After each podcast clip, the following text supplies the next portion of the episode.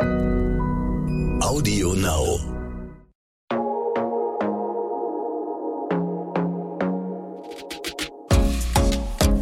Glossip, der Gala Beauty Podcast.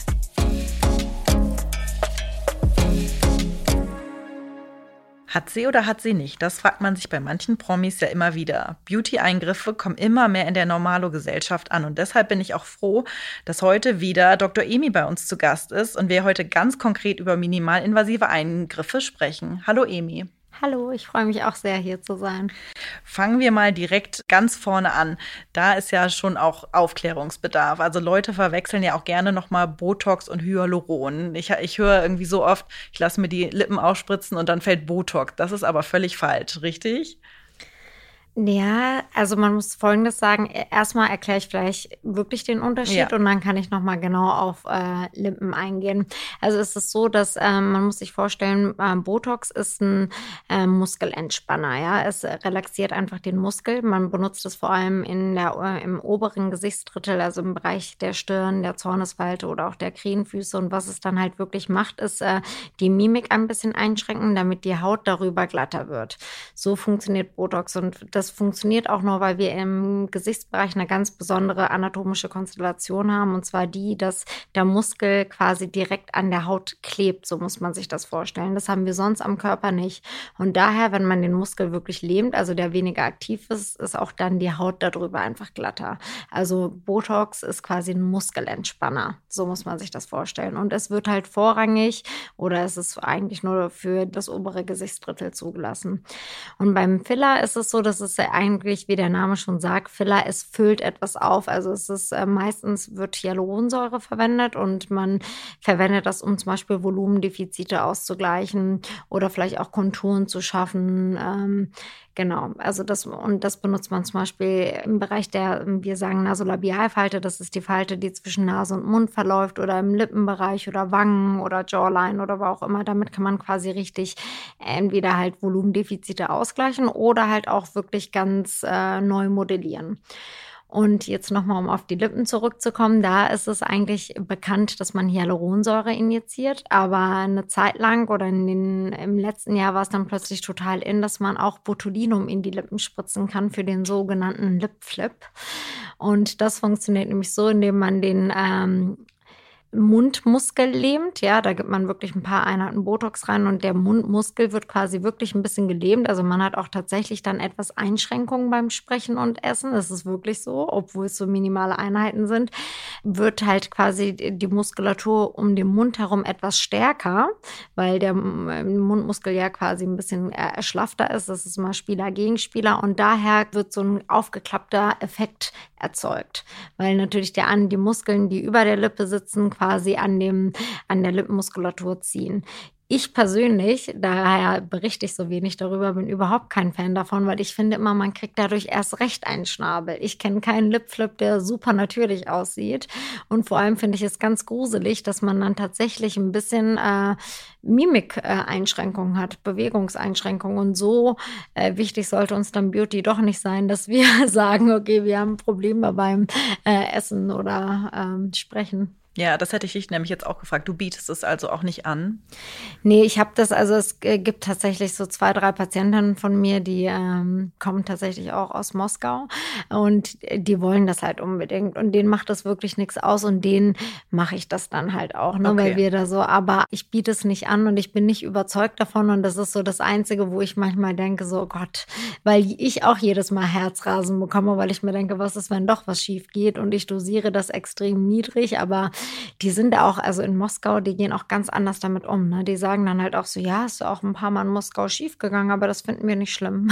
Wirklich? ja, also die haben da wirklich zu Beauty und Ästhetik nochmal eine ganz andere Sicht als wir. Also ich würde das, daher biete ich es ungern an, weil, wie gesagt, in der niedrigen Konzentration, wo wir es eigentlich auch verwenden dürfen, in dem Bereich bringt es häufig auch nichts, muss man auch sagen. Oder wenn es dann zu viel ist, kann es dann halt auch wirklich zu viel sein. Und daher so, ich sage mir immer, ich würde niemals etwas anbieten, was ich nicht auch selber vielleicht mal äh, machen würde. Und sowas äh, würde ich niemals machen. Also auch, oder was ist, was heißt ich, aber auch meiner Familie oder anderen Angehörigen anbieten wollen würde. Und daher will ich es dann natürlich auch meinen Patienten nicht anbieten. Ja, also du bist ja Profi so für diese ganzen minimalinvasiven Eingriffe. Warum würdest du sagen, sind große Sachen out oder sind große Eingriffe out? Was würdest du meinen? Meinst du mit ähm, große Eingriffe, so Facelifts mhm. und sowas? Ja. Ja, ich glaube auch, dass sie out sind und ich merke das immer mehr. Klar, die sind halt ja maximal invasiv, muss man ja sagen. Und die Narben, die sieht man eigentlich immer. Ich finde, das kann man immer ganz gut in der Sauna oder so beobachten. Wenn, äh, äh, da sieht man immer ganz schön immer diese Brustnarben, die viele Frauen haben. Und dann natürlich auch, auch an der Schläfe. Ne? Und, und die sind halt so maximal invasiv. Man hat so wenig Kontrolle darüber. Also auch der Patient selbst, dass man natürlich irgendwie ähm, umgeschwenkt ist zu diesen minimal invasiven Eingriffen. Und man hat jetzt auch inzwischen herausgefunden, wenn man rechtzeitig damit anfängt, also sage ich mal in Anführungsstrichen früh genug, dann kann man auch diese Notwendigkeit eines Facelifts irgendwann ja auch wirklich aufhalten. Das soll nicht heißen, dass man zu früh anfangen soll, um Gottes Willen. Das finde ich ist auch nicht gut. Ähm, aber wenn man irgendwie sagt, hin und wieder macht man mal ein bisschen was, einfach auch präventiv. Zum Beispiel, so gehe ich persönlich das mit dem Botulinum an. Ich habe noch nie übertrieben, was äh, Botox betrifft, aber ich mache das halt einmal im Jahr, immer mal wieder bei mir oder einmal alle sieben, acht Monate. Und dann halt aber ganz wenig, damit ich halt gar nicht erst diese richtig stehenden statischen Falten habe, weil ehrlicherweise wollen wir doch alle funktionale Falten haben. Wir wollen ja nicht mimiklos und starr sein, aber keiner von uns will doch eigentlich statische Falten. Mhm. Und mit einem Facelift ist es ja so, dass die Falten werden ja dann irgendwie glatt gebügelt, aber irgendwie sind sie dann immer noch ein bisschen da oder man wird komplett starr. Und daher kommt man echt von denen ab. Also ich kenne eigentlich kaum noch Leute, die das auch angefühlt anbieten. Also die selbst plastische Chirurgen, die das ja eigentlich eine Zeit lang so angeboten haben, machen ja inzwischen auch alle Filler und Botox ja. bei ihren Patienten. Ja. Was würdest du denn sagen, ist ein gutes Alter, um einzusteigen? Ja, das ist auch eine gute Frage, werde ich auch immer wieder gefragt. Und ich glaube, also es gibt immer verschiedene Sachen. Bei Botox sage ich immer den Patienten, wenn man merkt, dass man so ein bisschen diese stehenden Falten hat, ne? Dann sollte man also statische Falten, dann sollte man vielleicht ein bisschen drüber nachdenken, wenn es einen denn überhaupt stört. Ne? Es gibt auch Leute, die finden das super gut und wie gesagt, ich bin immer kein Fan davon, die Lachfalten wegzumachen oder zu sehr die Stirn glatt zu bügeln, aber ich mache das ganz häufig an der Zornesfalte fest. Wenn man da so ein bisschen diese stehende Falte hat, dann lieber früh genug mit äh, Botox anfangen oder in dem Moment, aber dann wirklich präventiv, meinetwegen einmal alle sieben, acht Monate, damit es halt nicht viel stärker wird, wenn es einen dann stört. Ja. Wie gesagt, man muss nicht, um Gottes Willen. und du warst ja auch schon echt auf der ganzen Welt unterwegs und hast auch sehr viele Schönheitsideale gesehen. Würdest du sagen, dass die Deutschen so ein spezielles Ideal haben? Nee, das würde ich nicht sagen. Ich finde generell, dass sich die Ideale so angenähert haben auf der ganzen Welt. Was ich äh, zum Beispiel in Korea beobachtet habe, ist, äh, dass sie häufig irgendwie westlich aussehen wollen. Warum auch immer haben sie diese Augenlid-OP zum Beispiel. Das haben die Koreaner extremst gut drauf. Die machen das also die Ärzte dort wirklich in 40 Minuten sind Boah. mit so einer Lid-OP fertig, die wirklich auch schwierig ist, weil das ist nicht diese Lid-OP, die wir hier haben, wenn man einfach äh, diese Augenlider ein bisschen wegschnippelt, sondern das geht auch wirklich mit einer Muskelbeteiligung ähm, da einher. Da ist mir aufgefallen bei den Asiaten, dass es halt eher, dass sie äh, westlicher aussehen wollen oder bei, zum Beispiel, ich bin ja in der Türkei groß geworden, da haben viele Menschen Probleme mit ihren Nasen, dass die das so ein bisschen irgendwie westlicher nochmal haben wollen. Und jetzt ist mir einfach nur aufgefallen, dass sich die Ideale alle so ein bisschen angenähert haben. Also ja, dieses hört sich jetzt auch so doof an, dieses westliche oder komplett nur westliche ist jetzt auch gar nicht mehr so, sondern es ist auch schon, es hat sich irgendwie alles so ein bisschen bunt gemixt. Und ich würde sagen, Deutschland ist da genauso. Also, was in Deutschland noch mehr auffällt, ist, dass Frauen plötzlich nochmal ein ganz anderes Beauty-Bewusstsein bekommen. Mhm. Das ist mir aufgefallen in Deutschland. Aber ähm, sonst von den Idealen ist es eigentlich nicht unterschiedlich zum Rest Europas oder zum Rest der Welt. Ja, man hat ja wirklich das Gefühl, äh, Deutschland war sehr konservativ so Beauty-OPs gegenüber eingestellt und ich habe das Gefühl, jetzt ändert sich das so. Ja, so die letzten fünf Jahre habe ich das Gefühl, man ist viel aufgeschlossener, viel mehr normale Frauen, die Nachbarin, die Arbeitskollegin. Man mhm. redet auch mal drüber. Das ist ja auch, oder würdest du auch das so unterschreiben? Also man hat ja immer den äh, Deutschen nachgesagt, dass sie äh, wohl irgendwie weniger beauty-bewusst waren. Und ich mag ähm, das an Deutschen, dass die so ein bisschen auch auf Understatement sind. Ne? Und dass die ja. vielleicht nicht zu sehr äh, auch als Frau irgendwie nur auf Beauty achten, sondern halt auch viele deutsche Frauen auch irgendwie eine super Karriere machen und eben auch mit anderen Sachen auffallen, finde ich, als nur mit Beauty. Also vielleicht sollte man das auch nicht in einen Topf werfen, aber ich mochte das immer, dieses Understatement in Deutschland. Aber was ich auch irgendwie cool finde, ist, dass es natürlich auch jetzt nicht mehr ganz so verpönt ist, auch in Hamburg nicht, wenn man doch mal mit irgendwie Jimmy Choos in eine Bar geht. Und das war früher, vor, ich weiß noch im Studium, da haben mich alle ganz komisch angeguckt, als ich irgendwie immer Lust hatte mit hohen Schuhen in irgendwie auf dem Hamburger Berg oder so. Da haben die immer gesagt, irgendwie, was machst du da? Ihr müsst doch mit irgendwie Sneakern rumlaufen.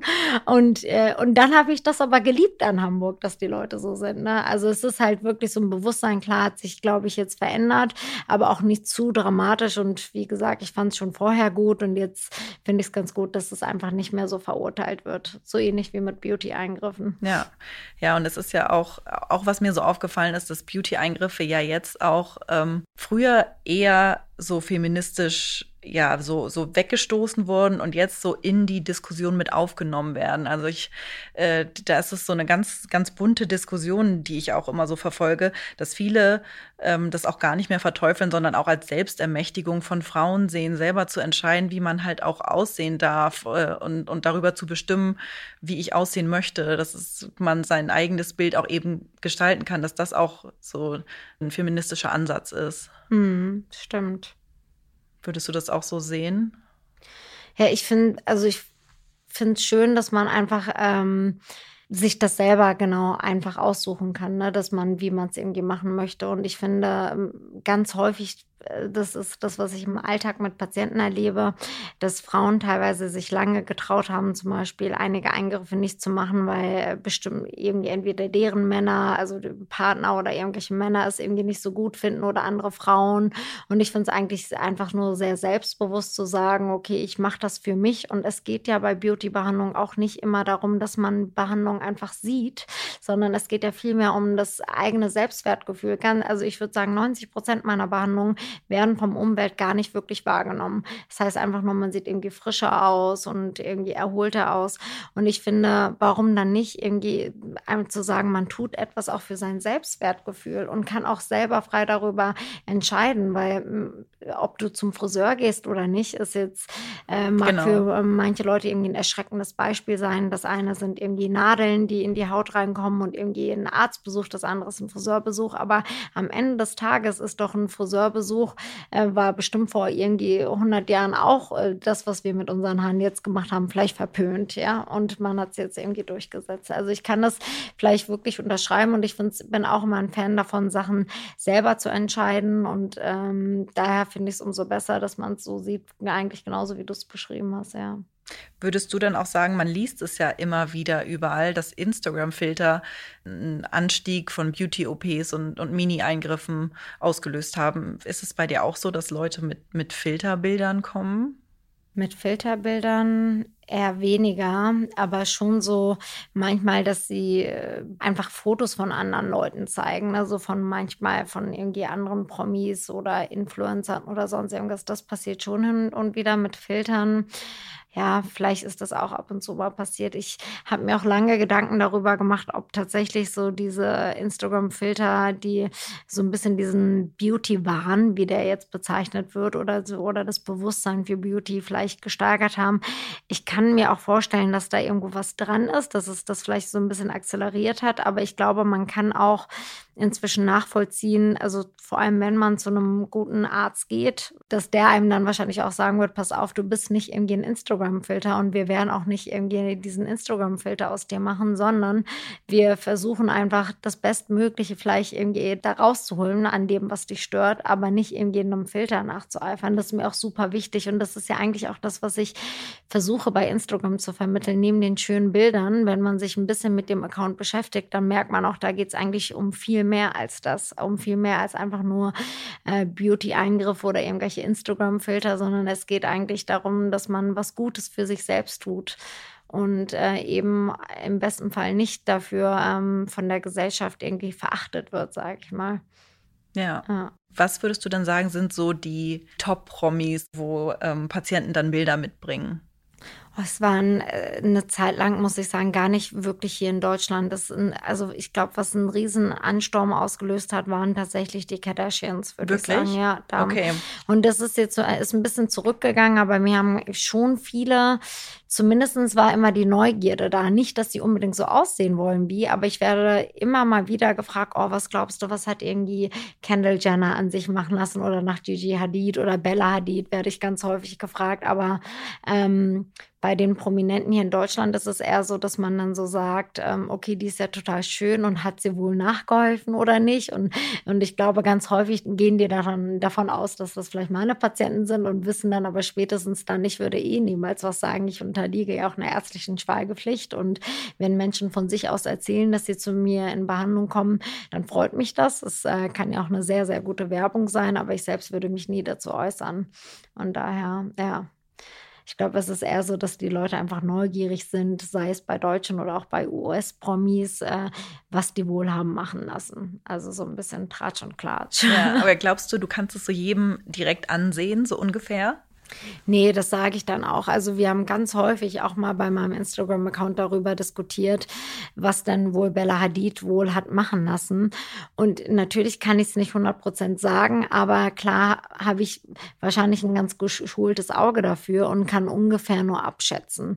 Aber man darf auch nicht vergessen, ich finde, auch da werden wir manchmal so verurteilen, weil es kann ja auch sein, wir haben die, die Hadids oder die Kardashians ja auch quasi aufwachsen sehen. Und natürlich nimmt man ja auch ein bisschen im Gesicht ab und irgendwie das äh, und verliert irgendwie seinen Babyspeck und dadurch verändert sich auch das Gesicht. Und dann denke ich mir mal, oh mein Gott, oder selbst wenn sie hat 100 Operationen machen lassen, meine Güte, dann ist es doch nicht schlimm. So leben und leben lassen. Wenn sie das selber gut findet, dann passt es doch. Also warum müssen wir uns alle Gedanken darüber machen? Ja, das ist ein schönes Schlusswort auf jeden Fall für diese Folge. Aber zum Abschluss spielen wir noch mal ein kleines äh, Spiel und zwar dieses Mal entweder oder. Also ich nenne dir jetzt immer zwei Begriffe und im besten Fall kannst du dich immer für einen entscheiden.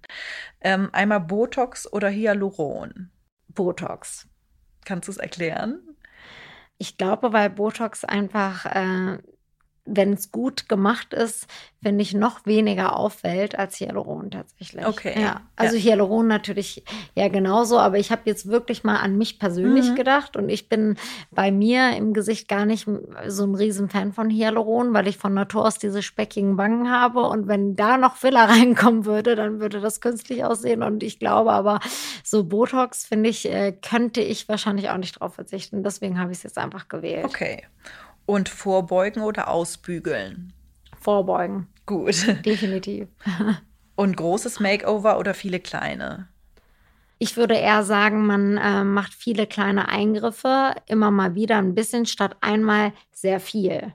Weil ich mhm. glaube, also das will ich eigentlich eher damit sagen. War das aber auch ja, eine Frage? Genau, ja. also perfekt ja. geantwortet. Okay. Ja.